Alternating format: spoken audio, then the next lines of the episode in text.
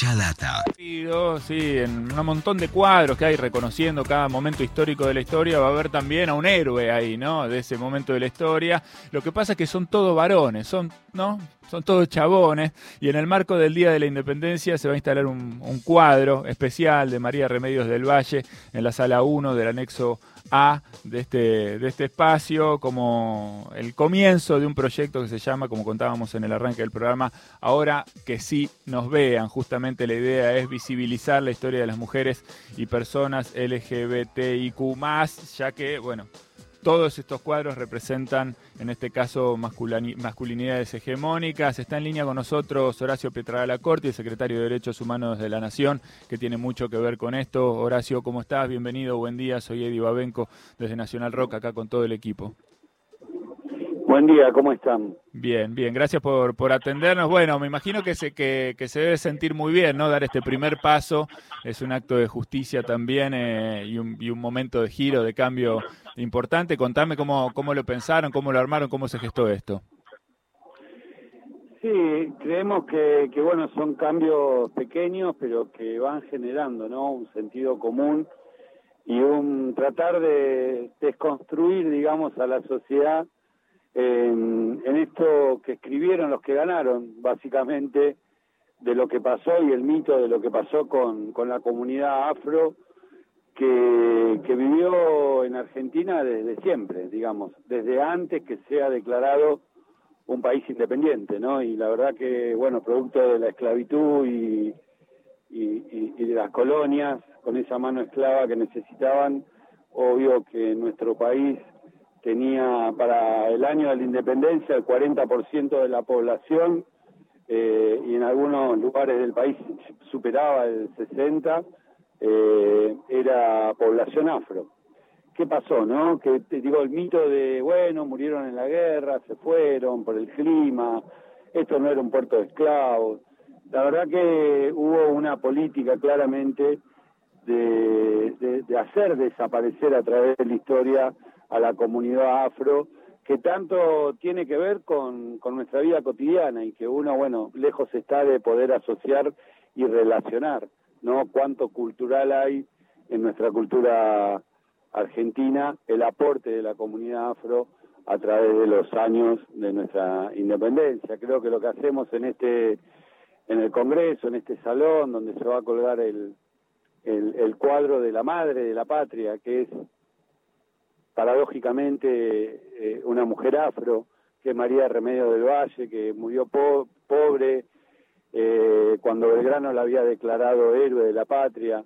Eh, ella murió pobre en, en, en, las marginalidades del barrio de San Telmo. Cuando fue reconocida ya ella no pudo disfrutar de ese reconocimiento porque ya la vejez y la pobreza la mató y creo que es, eh, bueno, parte de reparar en la figura de ella, eh, tantos años olvidada, pero que bueno, también eh, la comunidad afro-argentina, la comunidad africana y la migrante también, ¿no? La comunidad migrante de los últimos años, eh, bueno, necesita también una visibilización. Eh, es muy triste cuando hablas con, con los argentinos afro, eh, que todo el tiempo le preguntan de qué país sos y ya son cuatro generaciones de argentinos, ¿no? Y sin embargo está esto cultural instalado de que no puede haber negros argentinos, digamos. Totalmente. Bueno, hace poquito justo estuvimos hablando bastante de ese tema. Vos mencionabas la, la herencia cultural. Mirá si la herencia cultural de, de, los afrodescendientes era fuerte, que tenemos el tango como una de las músicas de bandera de la Argentina, que, que tiene mucho que ver con la, con la tradición de los, de los afrodescendientes. La palabra misma tango, ¿no? Que viene de Shango. Eh, es decir, que es innegable esto, más allá de que, como vos bien decías, también fue una cosa que estuvo tapada durante años, negada, ¿no? A favor de la construcción del mito de la Argentina europea, de la Argentina que bajó de los barcos, ¿no? Esto que también ya se estuvo discutiendo mucho. Eh, entonces, hoy a las 3 de la tarde esto se va a transmitir además por, por YouTube, ¿no? Se va a poder ver, el que quiera se va a poder sumar y va a poder ser parte de este asunto. Sí, esto es una iniciativa que se hace a través de la mesa interministerial eh, que, que, que fue convocada por la Secretaría de Derechos Humanos para cumplir con el reseño afro de Naciones Unidas esto tiene que ver con la visibilización, con la no discriminación, eh, en contra del racismo, eh, y bueno, hoy vamos a poder hacer este pequeño acto, pero que es tan simbólico, primero que es la primera mujer eh, que va a estar como patriota colgada en un cuadro, digamos, más allá de Eva Perón, que obvio está en algunas eh, oficinas, pero no como sala oficial, eh, la primera mujer que va a estar como patriota en una sala oficial, y bueno, y el doble significado que sea esta mujer, María Remedio del Valle, y que, y que sea afro también, afro-argentina, ¿no? La verdad que, bueno, hoy va a estar siendo transmitido, también decir que el 8 de noviembre se declaró el Día eh, de la Comunidad Afro-Argentina también, en homenaje al nacimiento de María Remedio del Valle, 8 de noviembre, eh, una ley que pude presentar por iniciativa de la comunidad afro y también tenemos el orgullo de, de tener un día y poder homenajear a nuestra comunidad, como bien lo dijiste vos, tan emblemática y que bueno, hay que trabajar mucho para que en los mismos colegios, en las aulas, en las escuelas, desde muy chicos nos empiecen a enseñar eh, que los afro eran parte de nuestra, es parte, son parte de nuestra identidad, la comunidad afro-argentina, y no solamente un, un negrito eh, eh, que, casualmente vendía empanada en Plaza de Mayo, no tiene que ver con la cultura con, con, nuestro ser, con nuestro vocabulario, con nuestras comidas, con nuestros gustos, digo, tiene que ver con mucho. Así que hay, hay que desandar para poder de vuelta eh, poder eh, reivindicar a esa cultura. Totalmente. Te pregunta acá Juan Manuel Cargo, Horacio. Sí, como Horacio, ¿cómo estás? Un saludo grande. Eh, estoy viendo en tu cuenta de Twitter algo que, nada, me, gustaría preguntarte, que tiene que ver con eh, la elección en Chile de, mm, bueno, la presidenta de la Convención Constitucional, nada más y nada menos, hablamos de Elisa Loncón, una, un miembro ¿no? de, de la comunidad mapuche chilena, y vos le diste difusión al video de la juramentación de ella, ¿no? Además, una mujer que se propone eh, darle un impulso a los derechos humanos en, eh, Chile, que, es algo eh, distinto, si se quiere, al modelo actual de gobierno, incluso de las últimas décadas de gobierno en ese país. ¿Qué, te pareció la proclamación de Lisa Loncón como presidenta de la Convención Constitucional?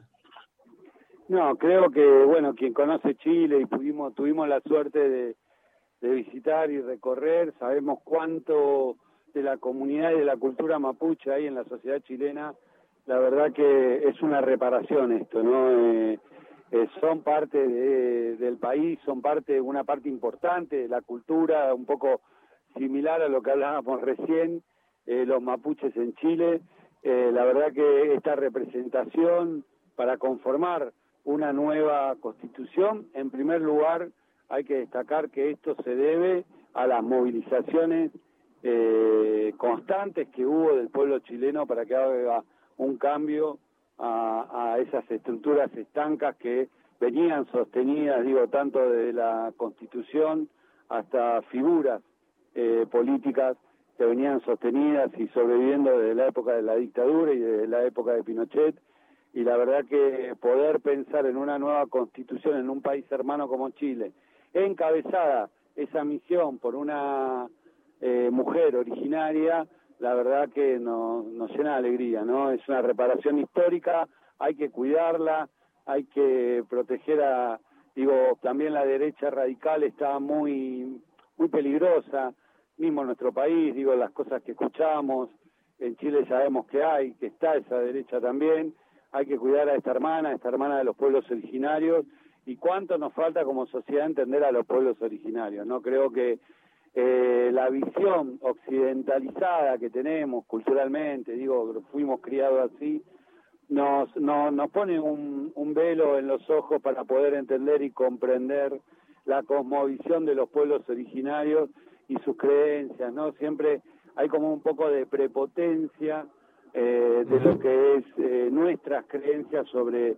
sobre otras comunidades. Y a veces no nos damos cuenta, pero replicamos esas mismas eh, metodologías que tuvieron en algún momento los conquistadores, ¿no? pero lo tenemos tan naturalizado que no nos damos cuenta de cómo a veces estigmatizamos y, y, hasta ridiculizamos las culturas de los pueblos originarios. Pero creo que, bueno, también eh, copiando esto de Chile, creo que tenemos también Argentina que profundizar una política con las comunidades indígenas. Hay debates que la oposición aprovecha en estos en estos temas, digo, para radicalizar eh, o para o, digamos buscar enemigos internos con los pueblos originarios fue lo que hizo Patricia Bullrich cuando era ministra de Seguridad y la verdad que los pueblos originarios muy lejos están de eso. Eh, quieren vivir dignamente, creo que se lo merecen y tenemos que generar un consenso en Argentina para poder darle esa, esa posibilidad también a nuestros pueblos originarios, ¿no? Pero celebramos lo de Chile, obviamente. Horacio, aprovecho que hablas de, la oposición y te pregunto puntualmente por algo que a mí la verdad me no me descolocó, pero eh, bueno, la derecha argentina siempre te, da noticias, novedades, como para pensar la sociedad argentina. Y voy a hablar directamente de lo que dijo eh, este músico llamado, eh, bueno, apodado El Dipi, ¿no? Que confundió a las abuelas con las madres de Plaza de Mayo. Yo por ahí, si querés, no nos metemos en el caso puntual de él, no importa. Ahora, ¿qué te produce a vos como titular de la Secretaría de Derechos Humanos que haya este tipo de confusiones en pleno año 2021? Que pueden ser por desinformación o que puede ser adrede, ¿no? Para generar eh, una, una fake news, una noticia falsa. No, creo que la otra vez lo dije también, digo, hay hoy un desconocimiento muy grande y se nota, eh, y, tiene el deseo de confrontar para, para visibilizarse, eso se ve a la legua, ahora no, que está el desconocimiento está claro, ¿no?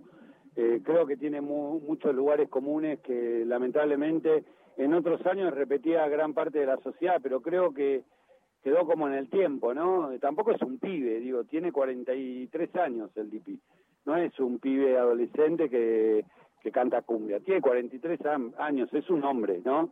Y, y la verdad que creo que se quedó en el tiempo porque esos, esos, esos comentarios, digo, e, esas confusiones, yo las escuchaba en los 90. Es como, no sé, no sé qué estuvo haciendo todo este tiempo, pero eh, creo que que se perdió un paso un paso importante que dio nuestra democracia, ¿no? Que ni más ni menos sacándolo de cualquier eh, tema político que claramente avanzó en la época de Néstor, pero sacándolo de eso, eh, la justicia argentina dijo que acá hubo delitos de lesa humanidad, hubo genocidio, hubo plan sistemático de robo de bebés y por eso tenemos más de 1.040 condenados eh, por esos crímenes. La verdad que es muy lamentable que un artista que dice representar a los sectores populares, o creo que representa, eh, o bueno, o representaba eh, a los sectores populares, eh, tenga un pensamiento tan fascista, si es realmente lo que piensa que las abuelas y las madres, digo, no, bueno, todos esos comentarios que son irreproducibles, ¿no? La verdad que quiero creer, lo dije y lo sostengo, que hay mucha ignorancia. Eh, yo lo manifesté, la verdad que lo invitaría a que recorra al Museo de la ESMA para que vea eh, que lo hicieron muchos diputados de Cambiemos también, ¿no? Y esto hay que aclararlo, no es que eh, todo el sector de la oposición piensa de la misma manera. hubo diputados de Cambiemos, del Frente Renovador, de en su momento el Frente Renovador cuando era opositor, hoy está dentro de la alianza, está claro, eh, pero distintos sectores políticos, digo, eh, participaban de, las visitas del museo, eh, porque creo que trasciende la, la, cuestión ideológica. Acá estamos hablando de, de lesa humanidad. Y, y en, esto la verdad que es lamentable que uno quiera reivindicarse a partir de una reivindicación que, que ya da olor a, a naftalina, ¿no? que ya da olor a, eh, creo que lo que hizo el macrismo con el 2 por 1 y toda la sociedad que salió a manifestar a la calle y frenó ese intento de impunidad a los genocidas, demostró que esta sociedad también creció en ese sentido. La verdad que es lamentable escuchar eh, eh, declaraciones en ese sentido. pediría que reflexione ¿no? sobre eso. Él puede plantear cuestiones ideológicas, políticas, mostrarse cerca de Cambiemos, está todo bien, es la libertad, la democracia, pero no reivindicando o generando discusiones que ya están saldadas en nuestro país.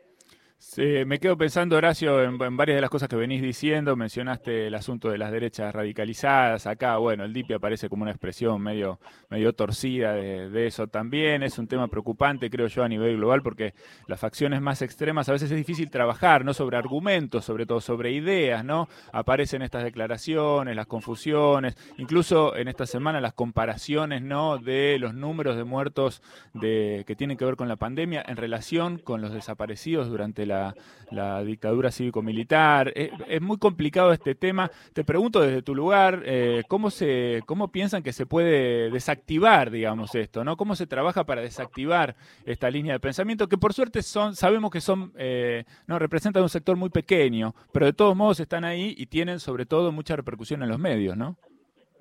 Sí, creo que, bueno, ya ni siquiera lo reflexionan ellos, ¿no? digo, bueno, eh, hoy que hay, y hoy hay un número alto de muertos, bueno, vamos por acá. Eh, mañana que hay, pocas vacunas que llegaron, bueno, vamos por acá.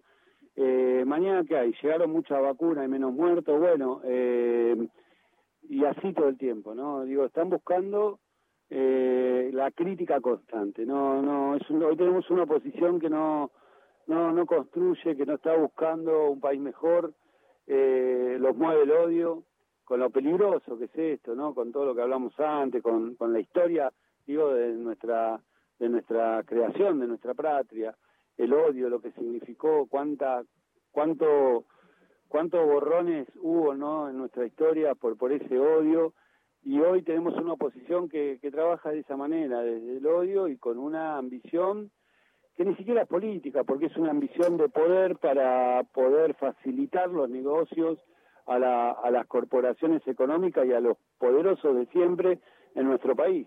¿Qué es lo que hizo el macrismo durante los cuatro años y qué es lo que quieren volver a hacer? Imagínense que con la deuda que nos dejó el macrismo, eh, con la desocupación, con, con, con todos los problemas estructurales económicos que nos dejaron en cuatro años, con una crisis que es a nivel global, una crisis epidemiológica, sanitaria, que es a nivel global, que obvio canceló las proyecciones económicas de todas las economías del mundo.